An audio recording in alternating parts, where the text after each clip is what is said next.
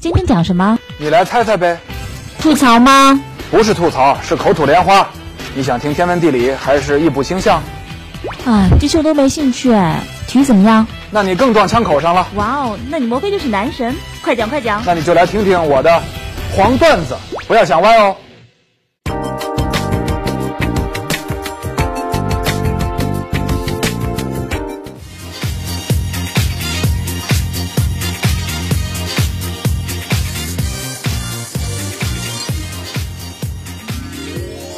欢迎各位收看乐视体育黄段子之世界杯特别节目。今天呢，我们继续聊世界杯。呃，本节目由哈尔滨啤酒首席冠名赞助播出。哈尔滨啤酒，尽情世界。今天我们请来的嘉宾是搜达足球总编，数据帝刘晶杰。嗨，是呃，建祥你好，各位观众大家好。哎，这这这一身衣服，我们就不再跟大家开玩笑了。好吧，这是一身的足球，嗯，都是历届世界杯的官方比赛用球。今天聊哪个队呢？今天得聊聊德国队。嗯，目前呢，在各大博彩公司开出的夺冠赔率排行榜上排在第二，仅次于巴西。是啊，是被看好的第二热的球队。另外呢，也是过去几届大赛，无论是欧锦赛还是世界杯，都进四都进了半决赛。嗯啊，年轻的一批这个这个风格转化的这转基因的德国队啊，在勒夫的带领下，现在不仅球风细腻潇洒，变得讲究了。外形也越来越帅了啊！最近网上流传的一组照片，就是出征之前的德国队啊，穿着他们的赞助商著名西装品牌，集体穿着这个名牌西装照的这个帅照啊，网上疯传。勒夫本身呢，在上届世界杯就成为这个所谓“师奶杀手”了啊！对，现在带着整个德国队的队员，外形啊、风格都变得很时尚、很潮了。哎，球队的风格也在改变，所以咱们今天就聊聊这个转基因的德国队。是否能够在这次巴西世界杯修成正果？德国队九零年世界杯拿冠军之后，九零年欧锦赛拿了冠军，这一晃也十八年没有大赛冠军了。是啊，对德国足球来讲，这是最长的空窗期了吧？嗯，二战之后最长的最长的，嗯，就就就是一个现在我们看的问题。您说的所谓修成正果呢，就是夺冠呗。啊，对啊，该怎么说呢？我觉得挺难的吧。难，嗯。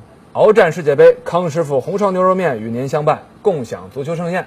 我们录这个节目的时候啊，他这个最后二十三人名单还没确定，还是二十六人名单。看了这名单，我乐了。你不是说伊朗队带十个后卫吗？这德国队是就带俩前锋。嗯嗯，这俩队凑一块儿有意思了。这个没办法的事儿嘛。现在我现在就怀疑这个，到时候真的是不是真的会像我们所说的变成一个无锋阵？如果德国打的无锋了，这可能都是一个。嘲讽会让对会让那个盖德穆勒什么的都会觉得很不可思议了。对，当年的轰炸机，当年的克林斯曼，嗯，就德国历来是盛产世界顶级中锋的。嗯，他的足球哲学是讲究纪律、战术、策略，但是呢，又很直接。对，他最后在两个禁区的解决办法是非常高效的。嗯，弄得现在德国队，包括拜仁被这瓜迪奥拉的改造，也引起很多网友的争议。很多这个说这个你把非要把拜仁弄成巴萨吗？包括贝肯鲍尔也对瓜迪奥拉有了有了微词，说这个德国足球不是这么踢的，啊，德国足球以往，啊，我们也有很好的技术型的球员啊，不一定非得在你的整个风格变成你那个西班牙风格下，我们才能踢出技术来。当年八十年代鲁梅尼格时代的，包括贝肯鲍尔自己时代的德国足球，都有世界上最好的盘带型的突破手，对，利特巴尔斯基，嗯，格拉波夫斯基。都都，他有很多技术非常有特点，能能突破、能带球的人。嗯，啊，他并不是说全是一帮糙哥、一帮猛汉，所谓所谓大慢笨，呃，糙快猛，他并不是完全这样。是啊，啊，他中场也有很能调度的、指挥的人。没错，这个从九六年欧洲杯，我们感觉还是一个球员特点比较鲜明的球队吧，有几个技术型球员在，但是整个球队整个整体还是一个。铁血战车是这个球队，哎，对对对，嗯，它整体风格是这样，它适合日耳曼民族自己的特质，嗯，但它局部技术并不差，否则的话，当年布雷默、马特乌斯、克林斯曼怎么会输出到世界小世小世界杯意甲去国际米兰踢球，而且拿拿联赛冠军呢？嗯，是吧？所以现在想不通为什么他这个呃像厄齐尔啊、呃波多尔斯基啊、呃呃罗伊斯许尔勒这批人，他是呃格策啊技术上细腻了。但是呢，我老觉得现在的德国队的这个战斗感觉不如以往，嗯，他为也是为什么他这最近几届大赛都止步半决赛的一个原因，可能还是怎么说？九八年世界杯那些大家对德德国队说印象，或者就是那届世界杯打得太惨了，可能是呃让德国队可能一下子觉得是自己是不是应该走别的路了，否定自己对，当然，那届世界杯大家也都在说德国的青训，也就是从那个世界杯折戟之后开始的。嗯然后现在青训产品一代一代的都是技术型球员很多很多，然后导致现在技术型球员井喷了，力量型球员越来越少。想起一个来，嗯最技术型的舒斯特尔，嗯，足球浪子，对，在皇马踢过，在巴萨呃踢过巴萨没有？嗯，踢过。踢过两个队队，那技术非常细腻，非常好的。在德国足球不是没有技术型人才的嗯啊，这个怎么会搞成这个样子了？而且他现在有一个问题，他主力门将诺伊尔还不一定能够肯定会去。去，肯定能带。现在就是一个是不是还让他首发的问题，特别是小组赛第一场小组赛的问题。可以保留一下。他第一场就踢葡萄牙嘛，对，这个是也也是联就是比赛一开始第一场就要对强手的这么一个小组。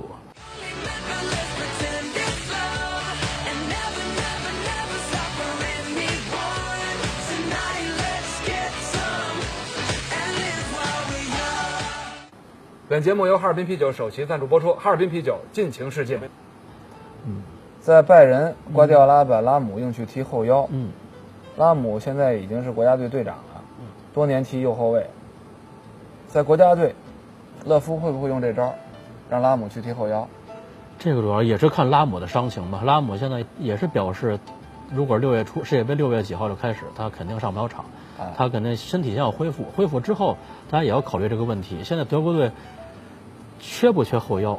到底让他是在后腰扮演指挥官，还是让他在球队同样缺的这个边路去扮演自己的角色？这是一个抉择的问题。他前两天在国家队训练营恢复训练之后，没多会儿就因为伤痛又退出了当天的训练课，看来状态不是很好。越着急恢复，有时候越有影响。嗯，他后腰位置上其实有小猪施维因施泰格，是吧？有、有这个赫迪拉。嗯赫迪拉这个赛季主要问题在皇马缺席时间太久了。嗯，对，现在欧欧冠冠决决赛赛上去之后，明显对看不行。还有热身赛对喀麦隆，也感觉也是一个被对手打穿了的那个角色。就是老不比赛，确实状态不行。嗯，是，所以现在给他委以重任，委让赫迪拉委以重任，也是一个很无奈的决定吧。包括施温施泰格这个赛季也是有过三个月左右的一个伤停，哎，身体也不算最佳。你说接接下来如果再让选后腰的话，那只能让一些克拉莫这种补充进来的这种高大大坦克型的这样的后腰在场上待着，但是国家队经验包括比赛经验都没有多少。这个就是德国队现在面临的面临的问题。我们都说德国后腰很多很多，但现在拉斯本德受伤之后，包括京那个京多安赛季报销，早早报销之后，他的后腰越来越没人。就是他正牌后腰反而没人了。对，呃，那赫赫迪拉状态确实不理想，会不会打到世界杯的时候忽然找回状态了？但愿如此吧。这一可这真是但愿如此。呃，他会用这个拜仁这个克罗斯吗？克罗斯是个攻更靠近进组对方织组织型后腰或者接近于前腰的角色了。他要用克罗斯的话，那必须得在身旁配一个这种大工兵。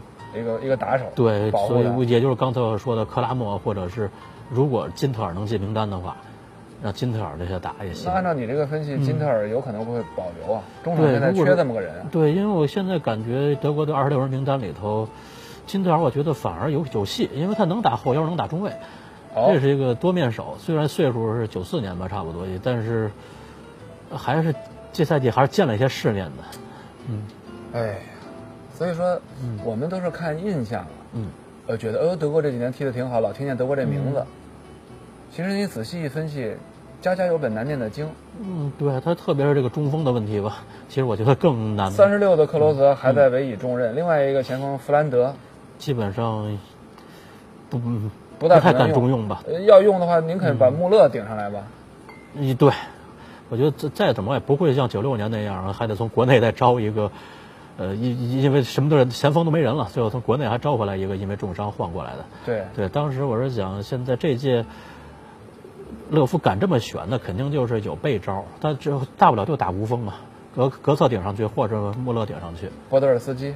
对，就这就是这几个中场，也就有都这种有都有这种都有这种潜潜质和能力吧，在无代的时候也只能这么用了。罗伊斯和徐尔勒，你觉得怎么样？这两个人上届欧锦赛就给人眼前一亮的感觉，其实是恢复了嗯以前德国足球鼎盛时期那些善于盘带的德国选手的那种风格了。有有一度时间，我们甚至甚至认为德国的球员不会带球，其实不是这样。对，这俩人非常好用，哎，特别罗伊斯这个脚下的活儿，这包括徐尔勒，我觉得他的边路突破，甚至他的包括他的身体，嗯，也可以去打前锋，这也是一个很不错的一个攻击手。这俩人的出现而是怎么说呢？让大家在本届世界杯虽然这么多不利因素，还是可以看好德国的一个原因吧。嗯，就他整体还是在这儿。对，整体说中场这帮天才还真是还是让人放心的。嗯，零二年在日本他们是进了决赛了，那次也是不被人看是不被人看好的情况下进的决赛。嗯，对。这次呢是被人看好。但是隐忧特别多，嗯大家都说这是德国足球二十多年来世界杯备战最差的一次，因为一方面拉姆和诺伊尔的重伤，嗯现在刚恢复；另外赫迪拉踢完欧冠，另外也是重伤恢复没多久，包括怎么说呢？球队内部球员的情绪问题，包括还有什么莫德萨克在集训期间当爹这些事儿，这这各种小事儿大事儿掺在一起，大家都觉得德国这次备战太不健康了。但就看，也是过去都多少届备战的太好了，但是也没有打进决赛，或者是没有实现目标。也许这届很多东西在之前大家觉得很混乱，包括热身赛打的打喀麦隆打的也很一般，这些问题过早暴露，也许是好事儿。德国队的阵容比较年轻，九零后比较多，非常年轻这是个优点。嗯，因为说实话，到六月份去踢世界杯，所有的职业球员都踢了一个赛季了，嗯都很累了。没错，谁体力好，谁能恢复，说实话，这个时候就管用。对，但我最担心的一个环节，你猜是哪儿？嗯，勒夫。有人这么说，他们认为勒德国总止步四强就是因为勒夫没有更高的一层的能力。我老觉得他像是一个好参谋长，而不是一个好的统帅。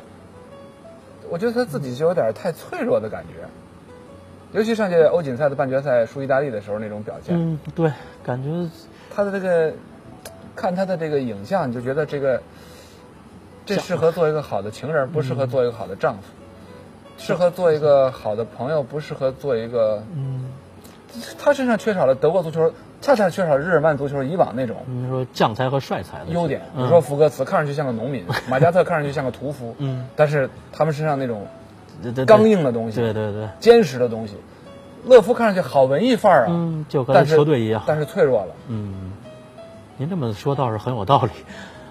又到了熬夜看球的节奏，备好康师傅红烧牛肉面，巴西世界杯就是这个味儿。确实可以这么理解吧。现在的德国就是缺，还是咱们一开始说的铁血精神，从教练的教练带出来的就是什么样子。这是转基因造成的吗？比如说像厄齐尔这样的，呃，移民后裔的球员，他是因为这样的，嗯，为了为了改变技术风格而对移民后裔球员放开，技术倒是细腻了，但是血统也变化了，所以转基因过程当中付出了一一部分精神气质方面优良基因的流失，这样的代价。有这种可能。现在德国的中场就是这种转基因过于过于过多了吧？但是它所带来的就是优点，优点就是技术越来越好了。确实技术好，对，但就是一个我们所说的铁血在哪里？像当年埃尔茨那样，一场比赛放十几个铲的那种，还不犯规的那种，没有了。现在看不到，也许在德甲的一些中下游球队可以看到，但是更多的时候在强队比赛里，我觉得都是在斗技术。也是踢一场球下来，裤衩都不带黑的那种。有有这种球队，啊嗯，这个德国其实是志在决赛呀、看看他的看看他的分组和赛程吧。嗯，G 组，G 组呢，如果是小组第一出现的话，是对 H 组的小组第二。嗯 H 这个非组是谁呢常？轻松的一个小组。比利时、俄罗斯、韩国、阿尔及利亚。所以德国只要拿小组第一出现的话，或者小组第二的话，嗯他进八强都不成问题。八强也是跟 H 组的前两名交叉。当然，最好还是拿小组第一了，因为如果是拿了他拿了小组第二，万一比利时拿了 H 组小组第一，嗯，比利时碰德国的话，德国就没那么大把握了。没错，这双方都拼技术。德国除了你说对于阵容的这种阵容更稳定一些吧，这几年球员拼技术肯定是拼不过比利时。比利时的预选赛踢得相当的漂亮，嗯，但就是一个德国有底蕴在吧，可以这么说。呃但是他这个比利时的主教练威尔莫茨在德甲混了好多球队，混了好多年。嗯，但也要说威尔莫茨的这种执教能力，现在还是需要证明一下。预这倒也是选赛说明不了太多问题。我倒觉得我看了看比利时的预选赛，威尔莫茨更像是个精神辅导员。嗯对，勒夫呢，恰恰缺这方面。嗯，你说他像一个智者嘛，教授一样，哎，对对对，但还比较年轻的这种教授。哎，德国只要小组第一的话，他八分之一是对 H 组的第二，那边是比利时、俄罗斯、韩国、阿尔及利亚，因为大家觉得自己判断一下。嗯，然后八进四了，十六进八过关。八进四的话碰谁呢？如果是 E 组的第一对 F 组的第二的话，如果是法国获得 E 组第一嗯，，E 组是法国、瑞士、厄瓜多尔、洪都拉斯。是，我我预判是法国获得这个小组第一嗯，差不多，，F 组第二，阿根廷不要拿到 F 组第二啊。应该不会。阿根廷那组是波黑、阿根廷、伊朗、尼日利亚，我我们就猜波黑吧。嗯法国波黑过关的话，德国八进四碰这两个队之一，我觉得优势还是很大。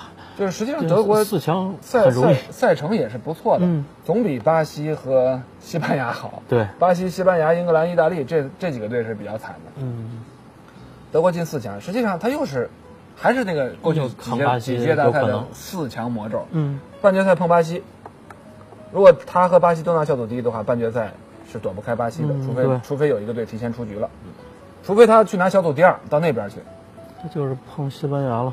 碰阿根廷、嗯，阿。根廷先碰阿根廷，他肯定不会再像四年前打那么顺了吧？打阿根廷。那说不定队员们有信心，说四年前打他们四比零，咱们再打一次。嗯，阿根廷也想着复仇呢，而且更适应这种南半球，包括天气其他的。我觉得阿根廷肯定也是想憋着报仇。没错，嗯所以德国还是稳稳的拿小组第一吧。嗯，对，然后八进四呃十六进八可能是碰韩国，嗯或者是碰嗯，你俄罗斯，对，然后八进四碰法国。嗯，关键还是还是那个所谓半决赛魔咒。这几届大赛都是半决赛。上届欧锦赛嗯半决赛输意大利，上届世界杯半决赛输西班牙，那你就索性你就零八年欧锦赛决赛输西班牙，要么就真正用无锋和巴西磕一零六。年世界杯半决赛输意大利。对，其实到这会儿，我觉得就是一口气的问题。嗯，有的时候拼到这个级别，技术啊、体能啊、临场发挥啊，取决于这儿。小宇宙，嗯，就我就觉得勒夫，他是个招人爱怜的小文艺小青年儿，嗯师奶杀手。对，这会儿不如上一个屠夫，像斯科拉里这样的。你就如果他跟斯科拉里对决，你你看好谁吧？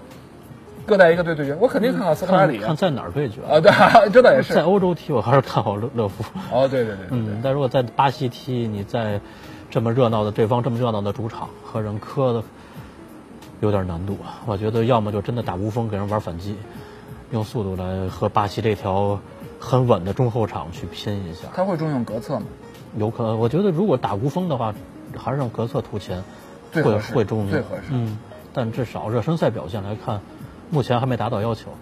格策在前头有点孤立无援吧，身后人上不去，勒夫最近是在复制拜仁的模式，从瓜迪奥拉那儿拿过来用吗？感觉都是感觉是这样。感觉是这样。嗯，这如果克洛泽真的身体什么的已经不允许他再狂奔的话，但德国的防线没有拜仁那几个巴西人，嗯没没有那么那么灵活，那么那么猛那么快。莫特萨克这这个个最大的隐患就是莫特萨克了。面对对巴西前锋，转个身需要嗯一个世纪那么久。嗯，胡梅尔斯也是很稳，但是也有明显的明显的弱点。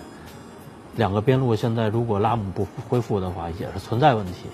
所以咱们又开始又回到一开始，就备战的糟糕是各种隐忧年二，十年之最是吧？对，甚至说三十年之最了。八八十年代就没之后就没这么糟糕了。但有的时候踢起来之后很神奇，嗯所有的问题都没了，所有的坏事变成好事儿。嗯，这个也你看很多这些著名球星的传记，回忆一些大赛，都有这种神奇的、莫名其妙的灵异现象。嗯，特别是上个世纪吧，各种东西都不发达的时候，大家可能备战起来真的都很不顺。嗯，然后最后比赛边踢边边边磨合边恢复，到到了淘汰赛阶段变成一个王者之师。七四年的荷兰，嗯备战的时候踢得一塌糊涂，被荷兰的记者说：“你们别去德国了，去也是浪费差旅费。嗯结果踢出了无冕之王。嗯，